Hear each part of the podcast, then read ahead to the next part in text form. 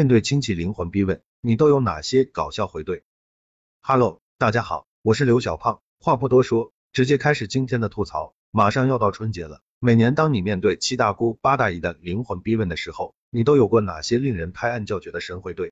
哈哈哈！看了网友们的分享，只想说评论不讲口德啊。不过这回怼漂亮，我明明很开心的回家过年，姑妈还有亲戚们来我家串门，他平时就看不上我。然后大家都围坐在客厅的时候，突然问我小刘，你什么时候结婚？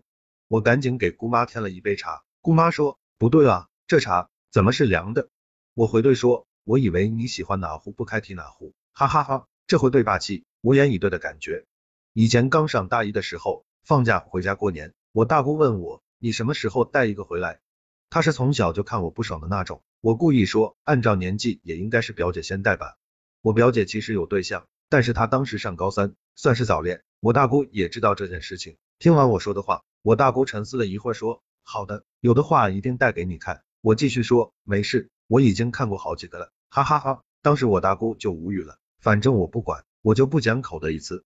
因为没有爷爷奶奶了，所以每年过年的时候是各家轮流聚会过的。有一年刚好过年轮到全家去我大爷家聚会，我大爷看见我催婚，说：“赶紧找对象吧，你爹妈不能陪你一辈子。”我说：“好的。”但是我大爷还是喋喋不休的教育我，我特别生气，就回了句，连爹妈都不能陪我一辈子零两秒，你咋就能保证我对象能陪我一辈子呢？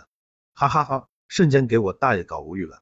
下面关键来了，没有对象的小伙伴，回家被问到最多的问题，该就是你有没有对象啊？如果是温柔的长辈问，那就是很善意的，接受这种美好就好。如果是自己很不喜欢的长辈问，那神会对的标准答案来了。当你的亲戚问你，你有没有男女朋友啊？男女朋友哪儿呢？你可以回答他们，你问的是哪一个男女朋友？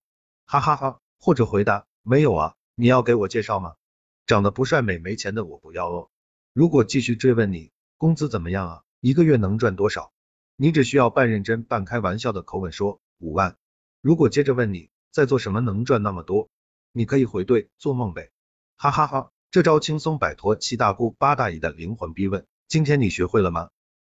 过年装备。真穿被打不要怪我，哈哈哈，哈哈哈。本期吐槽暂时先到这里，下期我们继续。原谅小胖，我笑点又低了。如果你喜欢小胖本期吐槽，那么请给小胖一个赞，还可以评论、转发、收藏、分享哦。